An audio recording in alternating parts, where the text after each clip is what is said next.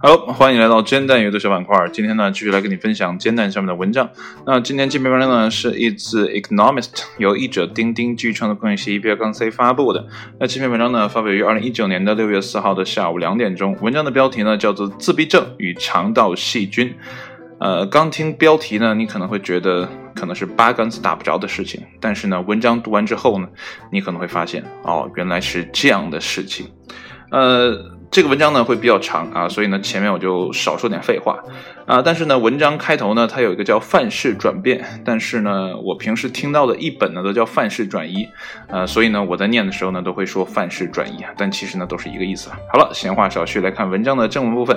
那么范式转移呢是一个被过度使用的术语，那么准确的说呢，它指的是呢对某个主题的观点呢发生彻底的改变。比如呢，从牛顿物理学呢转向爱因斯坦物理学，或者呢将呃这个板块构造呢引入了地质学。那么这种事情呢是罕见的。然而呢，一项可能载入史册的真正的范式转移过程呢，正在医学领域呢发生着。即认识到，一直以来呢被忽视的体表和体内的数以千万计的非病原性细菌呢，实际上对人们的健康呢有着非常的重要的作用。他们呢甚至可以帮助解释一些百思莫解的病况的发展。那么其中之一呢就是自闭症。那么近来呢，常被称为自闭症谱系障碍，也就是呢 ASD。那么 ASD 的特点呢是重复、刻板和常常受限的行为，比如呢点头，以及呢与其关联的难以观察他人的情绪并与之交流。这些症状呢体现在两岁以上的孩子当中。那目前呢，在美国大约呢每五十九名儿童当中呢就有一名被诊断为自闭症。那么到底是什么导致了自闭症呢？这个问题呢，呃，自二十世纪中期的 Hans Asperger 和 Leo Kanner 首次描述这种啊综合症以来呢，就困扰着精神科医生和神经科医生。但有证据呢，将矛头指向了肠道细菌。那么最近呢，发表的两项研究呢，进一步支持了这一观点。一项呢是关于人体的，一项呢是关于实验室啮齿动物的。啊，这里简单说一下，原文呢，啊，他说的是关于厌世啮齿动物。我不知道是他故意这么翻译的还是怎么样，反正我给他补了一个实验室的实啊，就是实验室啮齿动物。那看文章的时候你会发现啊，这个问题啊，我就没有看原文啊，所以就插一句。好了，继续。那么亚利桑那州的呃这个州立大学啊，罗莎布朗的和他同事呢。正在进行人体研究，那么其最新结果呢？几周前发表在了《Scientific》啊 report。那么这项研究呢，也是受到了之前工作的启发。那布朗博士呢和詹姆斯亚当斯博士呢，对二十名自闭症儿童的肠道菌群呢进行了 DNA 测序，那么发现呢，啊存在哪些物种啊或者哪些种类的细菌？那他们发现呢，呃，相比精神正常的人类的肠道中呢，寄居的上上千种细菌呢，这些儿童的样本中呢缺少了几百种，其中之一呢需要注意的是呢普雷奥氏菌啊，它们呢通常发酵膳食纤维中难以消化的糖类聚合物来生存。那么在非洲等地的农民呢和呃这个是狩猎采集者的消化道中呢是很常见的，但是在西欧和美国人当中呢却很少见。那么在 ASD 儿童中呢则几乎不存在。布朗博士呢和詹姆斯亚当斯博士呢，接着想到了恢复缺失的细菌呢，可能改善自闭症的症状。那么两年前呢，他们对十八名啊年龄呢啊在七到十六岁的自闭症儿童呢进行了治疗，称为呢微生物转移疗法，也简称呢是 MTT。那么依据呢儿童自闭症的评定量表呢，其中十五名参与者呢被认为是患有严重的自闭症。MTT 呢类似已被用。于于治疗严重的啊导致严重腹泻的艰难梭菌啊感染的方法，相当于呢其加长版。那这个方法到底什么意思？我也不太懂啊。那加长版是什么意思？我也不太懂。反正你就知道啊，是用微生物转移的这样的一个疗法啊。那它需要呢将一定剂量的啊仔细的准备的健康的个体的粪大肠菌呢移植到患者身上。研究人员呢，首先给孩子们服用了口服的抗生素，那么肠道清洁剂和口服呢抗酸剂。那么这个抗酸剂的作用呢，是确保口服的微生物呢，呃，可以经过肠胃之后呢存活下来。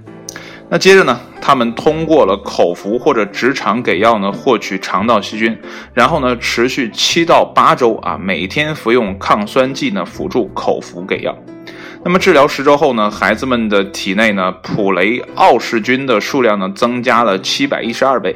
那么此外呢，另一种菌属的，呃双歧杆菌的数量呢也增加了四倍。那么双歧杆菌呢是所谓的益生菌，是消化系统中呢关键的菌属，维持着肠道菌群的健康。那么现在呢，两年后，虽然呢普雷奥氏菌呢有所下降，但它们呢仍然比实验开始前呢高了四啊这个八十四倍。与此同时呢，双歧杆菌呢进一步上升，哈，比研究开始前呢高了五倍。那布朗士博士说呢，啊，这表明孩子们的肠道呢已经健康的啊，已经是健康的环境了，可以呢自己培育有益的微生物了。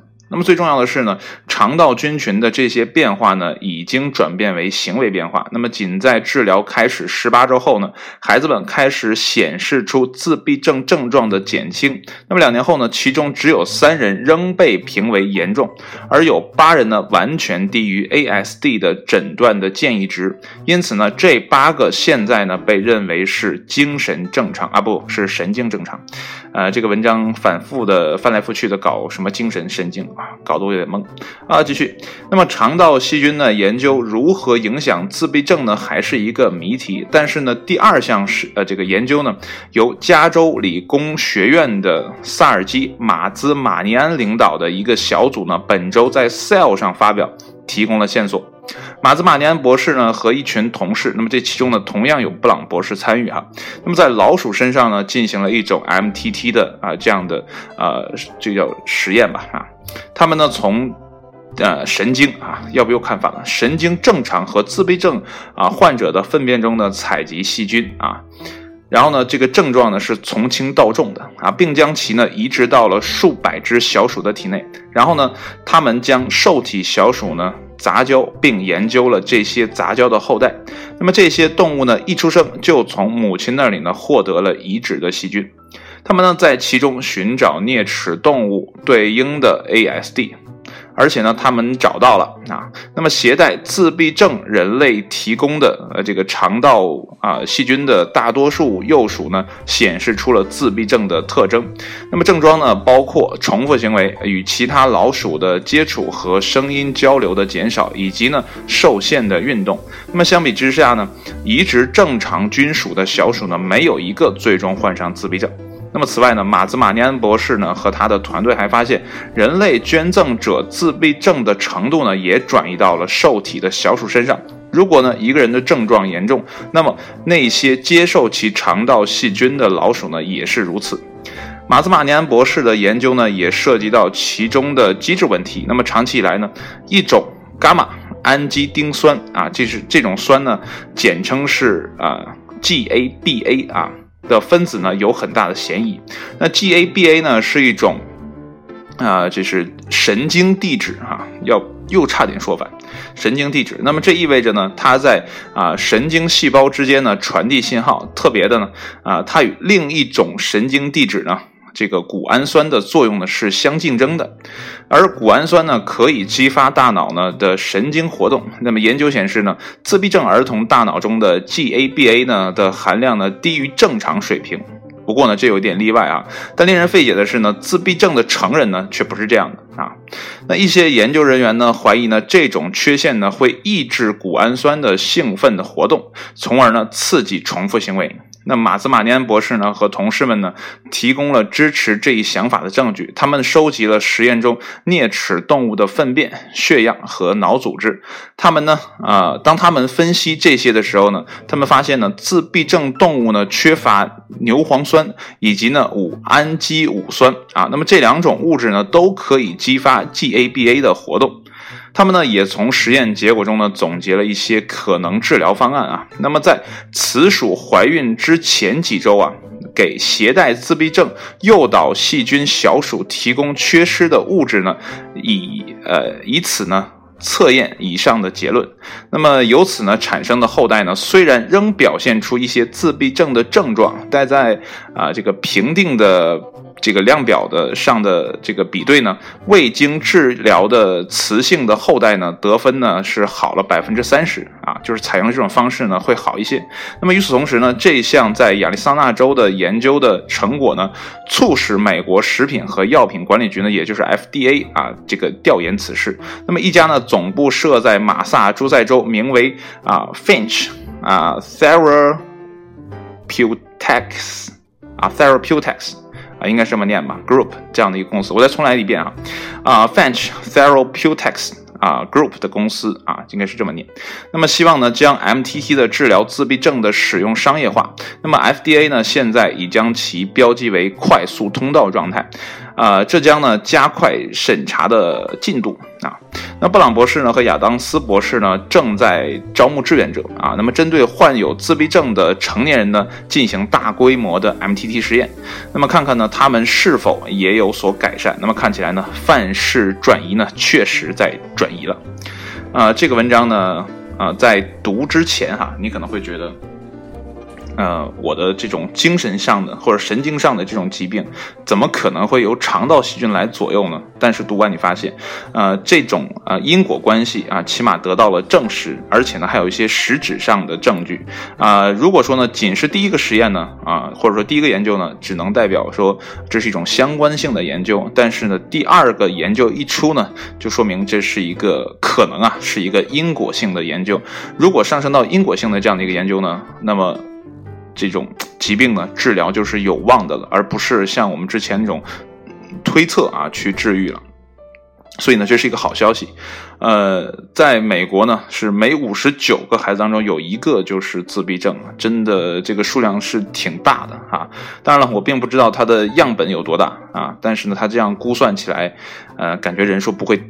呃，特别的少哈。那我在刚开始做棒球的时候呢，有接触过呃一些呃自闭症的呃小朋友啊，他们呢会觉得呃就是。跟正常孩子，你打远看看不出来什么，但是你跟他们交流过程中呢，他们会躲避啊，会闪躲啊，会如果有父母在，会躲在父母的后边啊。但正常的话呢，就是你不仔细看根本看不出来。但是呢，他们可能更需要人们的呃帮助，让他们走出来。但是怎么走出来呢？呃，之前的方法呢，我可能没有什么了解。但是呢，今天这篇文章读完之后，发现啊，如果真的可以改变肠道里面的菌群，就让这些自闭症的孩子呢，真正的从这个阴影当中走出。出来，我觉得这种方法实在是太好了啊，并不需要家长或者说老师或者专业人员呢做出其他的努力啊，就可以让孩子有所改变。而且呢，这种方法呢，看实验啊，或者看这篇文章，显然并不是非常的复杂，只要呢是啊定时的吃药啊，定时的去获取呢呃这个健康人的这样的一个菌群啊，基本上就是可以了。我之前呢还有听过一篇报道哈，或者说看过一篇文章，就是说呢，如果你的肠胃呃不健康的话呢，你可以移植啊健康人的粪便啊提取的一些啊菌群啊给你注回来。虽然呢感觉起来有点恶心啊，但是呢这是一个很好的治疗方法。呃，接下来这段话呢，如果你在吃饭就别听了啊。其实这篇文章都不太适合你在吃饭的时候听。呃，就是日本好像有一个习惯，就是吃啊那个粪便啊啊，就是是大粪酒还是韩国还是日本，我记不得了。呃，现在这么看呢，他们可能是比较精明的一代人啊，就是。呃，吃健康人的这些东西啊，会让自己的呃内在呢也是啊有一个调理的啊，所以呢，这个怎么讲？就是传中国传统的啊，这种食补啊，可能，呃，不单单要补那些名贵的药材，还要补一些呢我们平时不太喜闻乐见的东西了。好了，今天的文章呢确实比较长，读的过程当中呢也有很多的失误啊。如果按照我之前的个性呢，就会从来的呃反复的录啊。不过呢，这篇文章确实是太长了，如果我能再顺利的这么念下来呢，嗯，可能会非常的麻烦，呃，所以呢就。这当中呢，就打了很多的补丁了啊，你也可以听到，啊，有些英文单词呢念的确实很不顺畅啊。不过呢，这也是我可以继续录下去、继续提升的这样的一个动力啊。发现不足，改正不足，让自己变得更好，这才是啊录这个节目的出出发点吧。好了，今天的节目就到这里，谢谢你的收听。如果呢，你的周围也有这样的啊。不太呃不太幸运的小朋友吧，啊，你不妨呢把这篇文章啊分享给他啊，让他也去了解一下。如果有机会呢，呃，也可以去到美国那边当一个。小白鼠啊，我觉得这样的小白鼠还是很幸福的，起码呢，实验过后或者研究过后呢，它可以得到一个改变。当然了，这里面也是有比例的。好了，闲话不多说了，今天就到这里，谢谢你收听，我们下期节目再见，拜拜。